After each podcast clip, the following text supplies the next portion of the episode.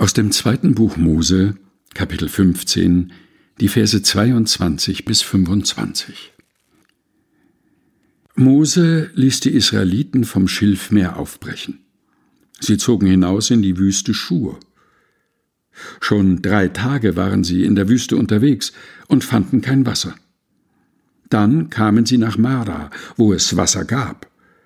Doch sie konnten es nicht trinken, weil es bitter war.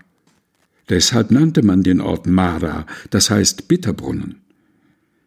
Das Volk rebellierte gegen Mose und sagte, was sollen wir jetzt trinken?